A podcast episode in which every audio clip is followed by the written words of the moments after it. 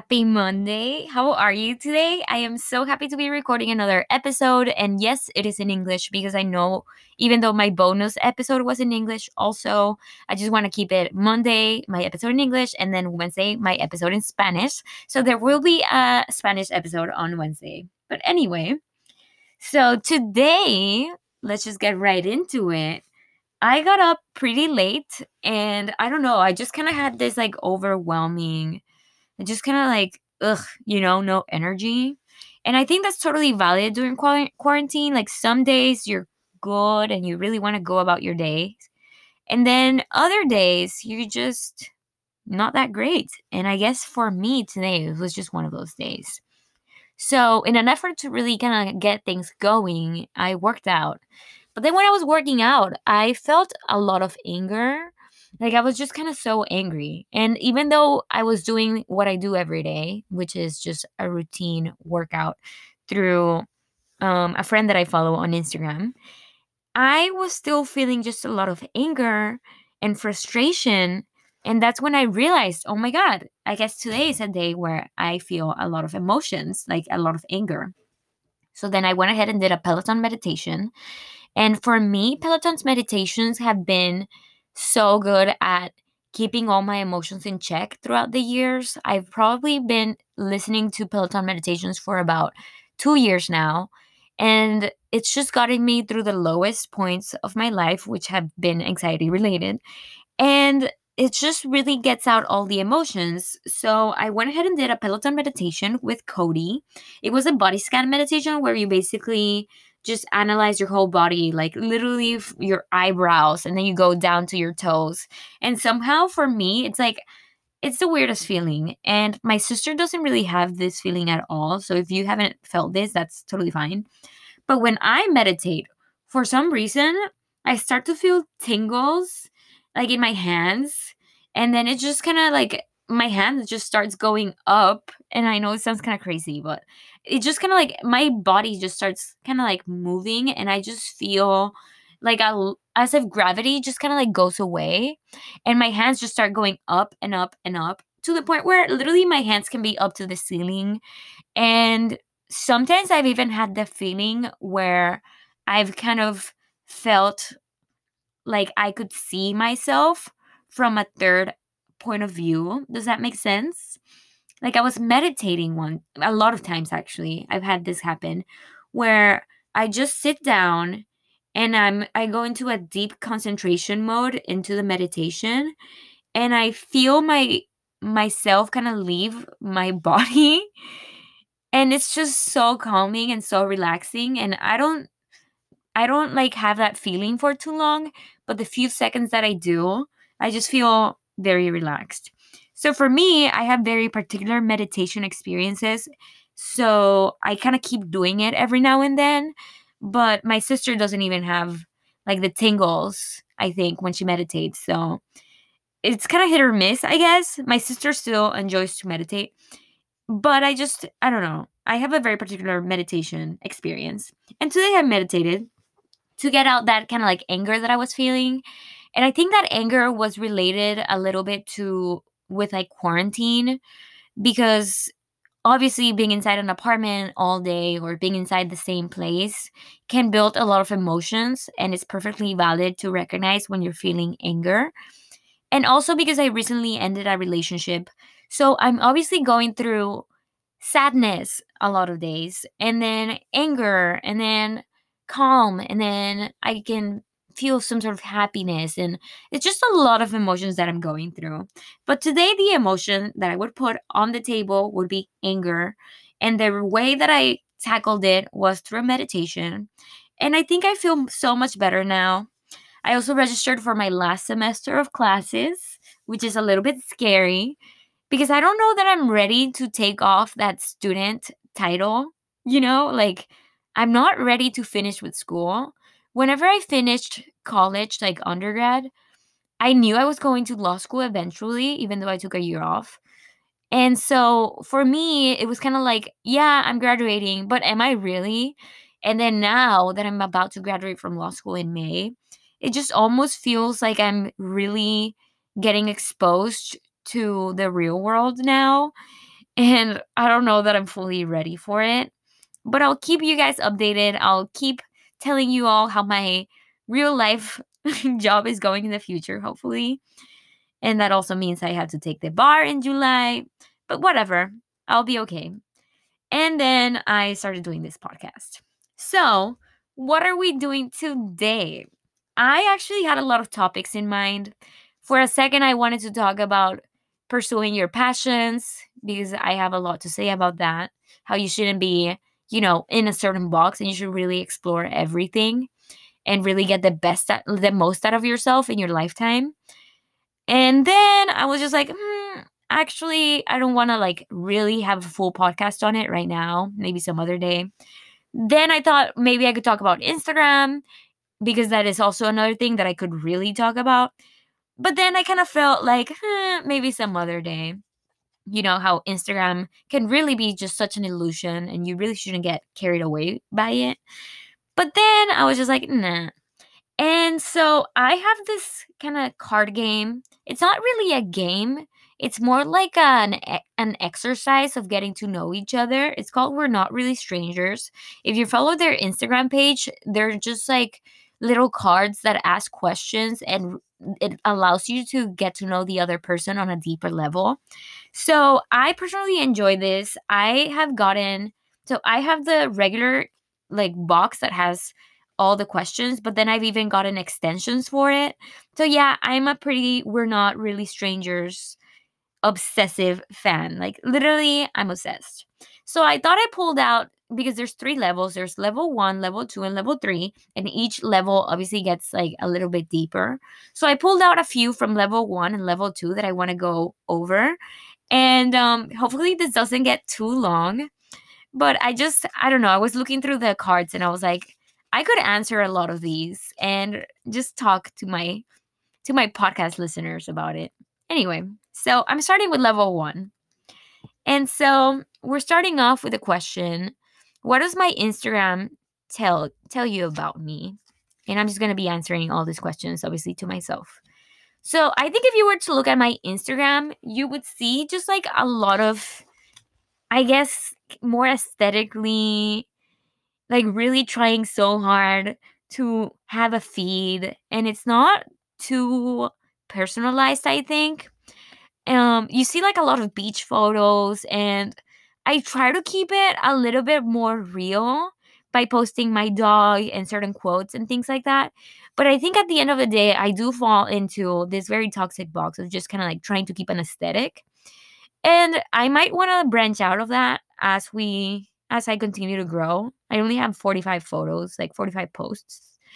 But I think I could do better in my Instagram game as far as just keeping it a little bit more real. I've tried to shy I try to stay away from using filters lately on my stories. And I think I've done a good job at it, but I can still do better. I don't really want to be that person that has an Instagram that's just like so full of fake content. And so, yeah, I guess my Instagram doesn't say that much about me. It just says that, like, if you really just look at my photos, it literally just says that, hey, I go to like, I, I just went to the beach and things like that. But I'm gonna try to make it a little bit more me in the future. Anyway, do I seem like a morning person or a night owl? Owl. I have aspired to be a morning person for so long. Literally, I think I wish and dream of the moment when I become a morning person. I've literally tried to join the 5 a.m. club. That's when you wake up at 5 a.m., as I've said before. And I just couldn't do it for that long. Literally, I woke up at 5, and then by 9 a.m., I needed a nap. And I was just such a fraud. And I felt like I was really letting down my 5 a.m. sisters. So I did stop doing it. But I really want to go back to that 5 a.m. club thing because I just want to be a morning person so bad. But I just end up being a night owl every time. Anyway, do you think I've ever checked an ex's phone for evidence? I thought this was a really interesting question because I think so many people do check their partner's phone but for me personally, I've never done it in my adult years, like in my post 20s. I'm 26 now. So, I mean, it's been at least that I can definitely say it's been six years that I haven't checked on any partner's phone. And the reason why is first of all, because I think you should trust your partner. And second of all, I just, ugh, literally like if you were to tell me, hey, you're gonna find some information that you're not gonna like, I just sometimes rather not know. And it kind of goes back to that saying of like ignorance is bliss sometimes. Because I just don't want to see their phone. I don't want to see it. Literally, they can leave the phone like unlocked and just the screen right there. And I will probably turn it over and put it away from me. Is it healthy? Maybe not to be that extreme about not checking my partner's phone, but I just really don't want to see it. I don't want to see it. Get it away from me. Ah, you know, like, ah. Anyway.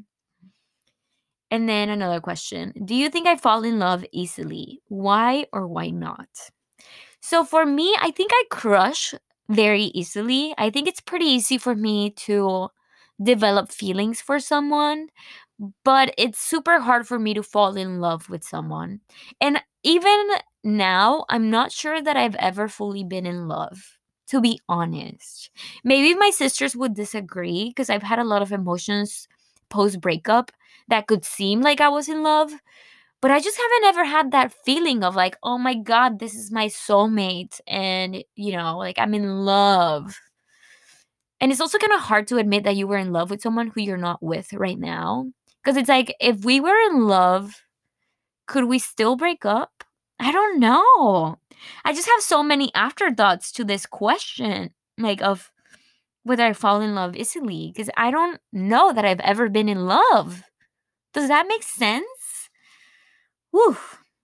But I don't think I fall in love easily. Whether I have been in love or not, I don't think I fall in love easily because I think I just, it takes a lot for me to open up like to the I love you level and then let alone to actually feel in love. I think it just has to be so many things, so many combinations of things that I, I don't think it, it's happened to me. And I don't think it's easy at all. Anyway, next question. How many speeding ticket tickets do you think I've gotten in my life? Let me just say, I take my driving so freaking seriously. Literally, me against the world whenever I'm driving. I'm just so safe literally like i find driving to be one of the most dangerous things that i'll ever do in my life and yes i know that you know if i'm destined to have something happen god forbid but like if if i'm destined to have something happen it doesn't matter how safe i drive if it happens it happens but I really do try to not speed that much and I try to be very respectful of the rules when I was in high school, I just remember this quote of this teacher that was like, accidents happen for not following directions. And she said it super casually. It was like a computers class or whatever. But it's literally stuck to me till this day. Like I heard that quote when I was 16, only once. She never repeated. It. Literally, it was just one time. But I just thought that was so true. I was like, oh my God, accidents happen for not following directions. Oh my God accidents happen for not following directions. So then, whenever I drive, I obviously try to follow directions. so, yes, if the speed limit is 35, you best believe I'm going 30. and I've had cars just like literally get so close to me and get so pissed at me, but I'm sorry. I'm a grandma driver and I'll continue to be a grandma driver till my dying day because honestly, I just find driving to be so dangerous. Not to mention, my dad kind of traumatized me when I was younger because he was like, Lakina, if you're gonna drive, it's gonna be the most responsibility you'll ever have in your life. And he didn't let me drive until I was like, I'm not kidding, 20. Like I was in college and I was still riding with my sister to go to school because we went to the same university. So I could still get away with not driving in my early like 18, 19. But then once I was 20, it was like, okay, I really got to drive now. So I think the weight, like not driving when I was 16, so the weight from 16 to 20 really made me have a concept of driving that was pretty mature, but also very serious. So for me, when I'm behind the wheel, you know, I try to not text and I try to just focus on the road. And I wouldn't say that I'm the best to ever do it, obviously, but I haven't had any speeding tickets. So that's that on that. The next question Do I seem like someone who would get a name tattooed on myself? Why or why not? So I've always wanted a tattoo.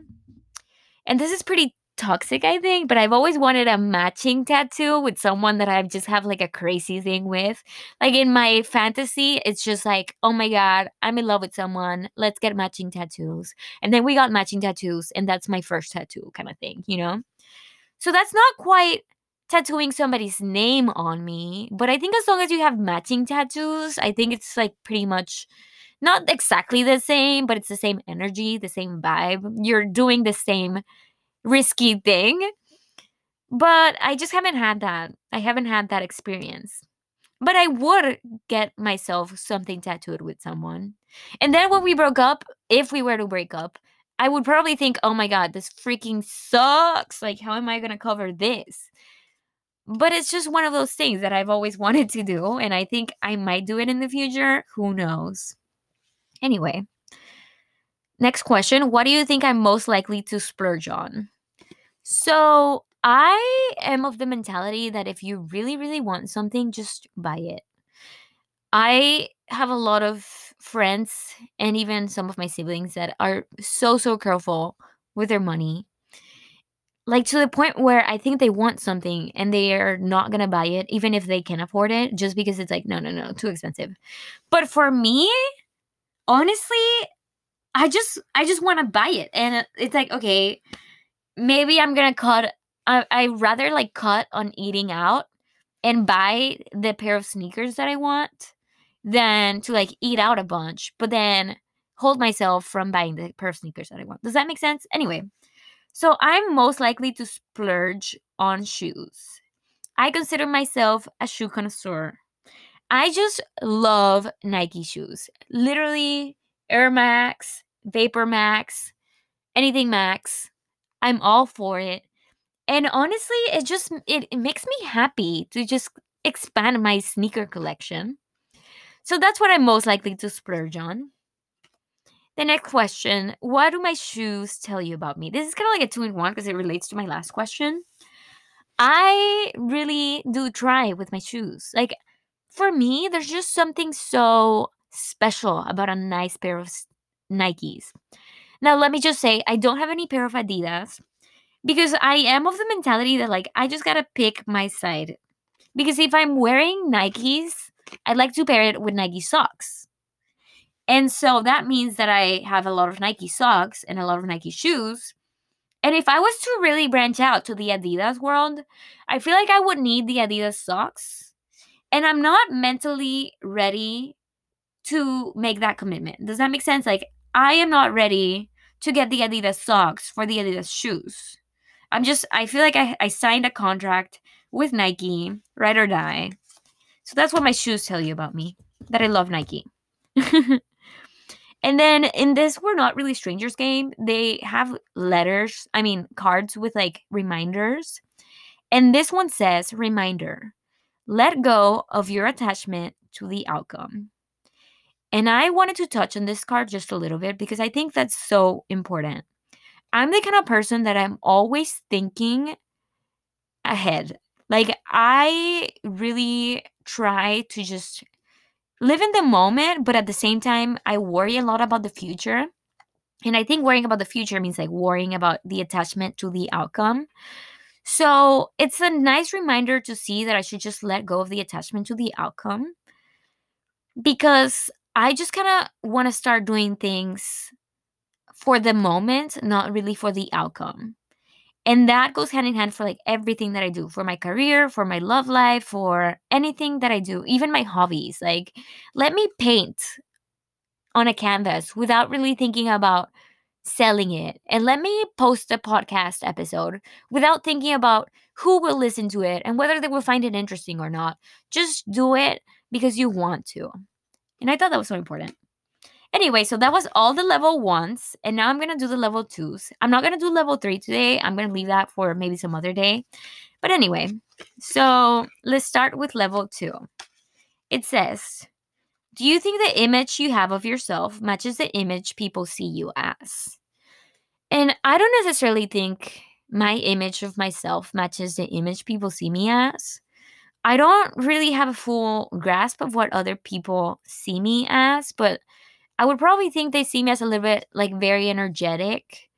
And I think the image that I have for myself is that sometimes I can be energetic, but sometimes I can not be. So the image that I have of myself is just like a lot of things put into one. And I'm not sure that people who don't know me, like I know me, have that image of myself. Does that make sense? So, no, I don't think it matches. Anyway, what is something you wouldn't want to change about myself? About yourself? Um, I wouldn't want to change about myself my loudness and how much I talk because I've had partners before where I felt like my voice was a little bit silenced. Does that make sense? Like the moment that I felt like I was starting to annoy to annoy them, I wanted to obviously not annoy them. So maybe be a little bit more quiet. And instead of being loud and energetic, like how I felt like being at that moment, it was just kind of like, let me just be a little bit more quiet. And it's like, ew, you know, like, ew. I wouldn't want to change that about myself. And I hope, I hope that I just end up loving myself so much that I will never be with someone who will ever si- try to like silence me like that. Oof. Ew. You know? Ew. Okay. Next question. What title would you give this chapter in your life? For me right now, because I like I mentioned, I did just end a relationship. So for me right now, this chapter would just be self-love. Because I really am trying to just be happy by myself.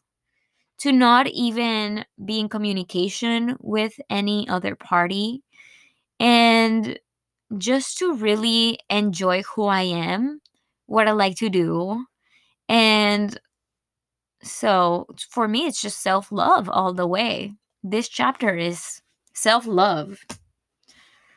And the next question How can you become a better person? I think there's a lot of improve, room for improvement whenever it comes to maybe letting others know that it's okay to feel emotions and you know, to not be happy all the time, I think that would make me a better person. If I was just a little bit more transparent, I mean, I think I'm very transparent already. But I think, for instance, on Instagram, I'm a little bit more transparent in my close friends that I am on my regular Instagram.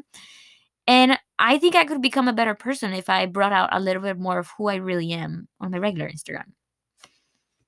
Anyway, next question What would your younger self not believe about your life today? my younger self wasn't really doing good in school at all. Like, as I was growing up, everything was always like, oh my God, is Regina going to pass her school grade? You know, is she really going to get through third grade kind of thing? Like, oh my God, when I was growing up, I really did feel like I just could not thrive ever in any school environment.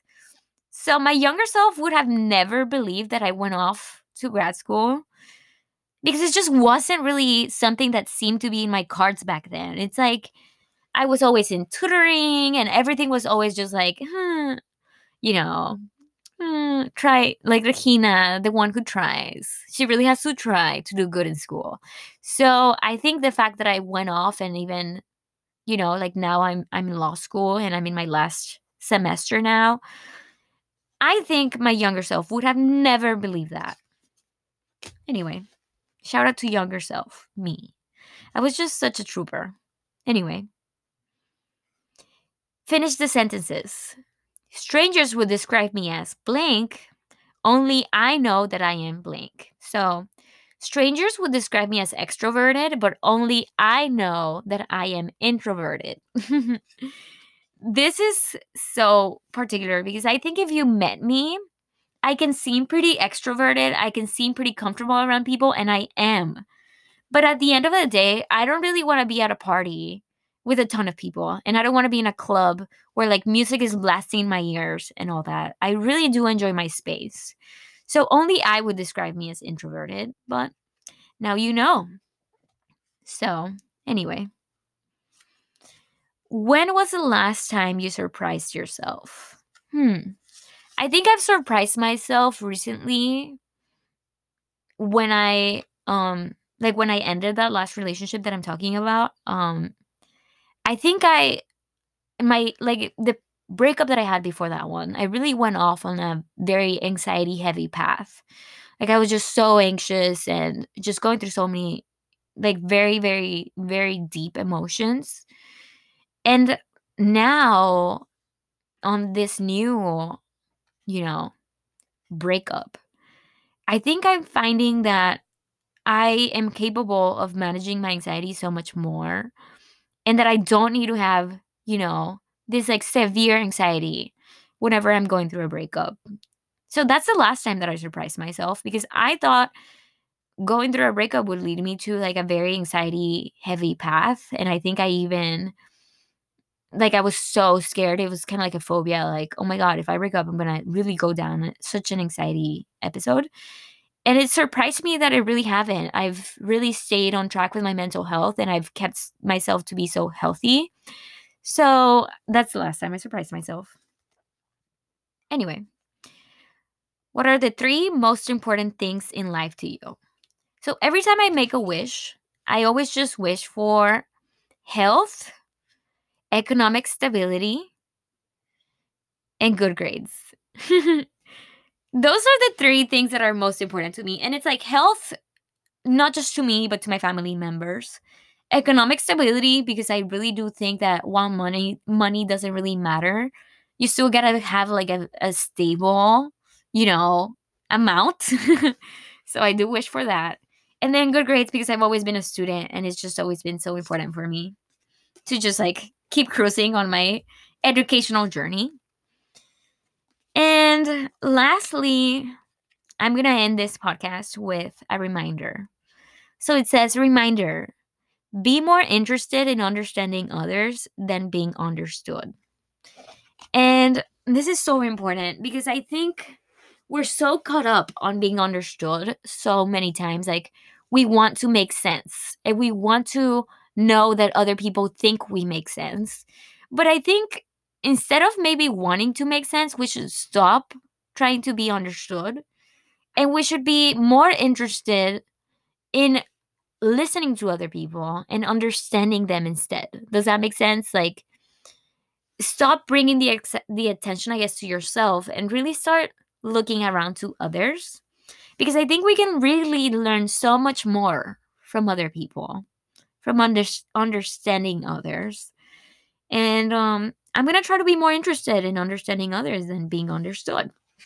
And I'm going to try to do that by not really caring so much about, you know, what is it that they really think about my ideas you know? Am i getting understood? Am i being understood? So anyway that was level one and level two. We're not really strangers is on instagram and you can buy their game it's obviously not i mean i don't even have to say it's not sponsored but duh and um you can just buy it on their website that's what I did. And it really does make for such a good bonding experience. I've busted this out like on first dates, I think, and I've busted this out with my sisters. It's just it's such a good game. So anyway, maybe we can play a second round of We're Not Really Strangers in the future. Do give this a podcast a follow or subscribe and share it with your friends. You can also follow me on Instagram if you want. My username is Regi Sada R E G I, and then Sada, S A D A. I have it on private, but you can just send me a request and I'll accept you right away. Have a nice day.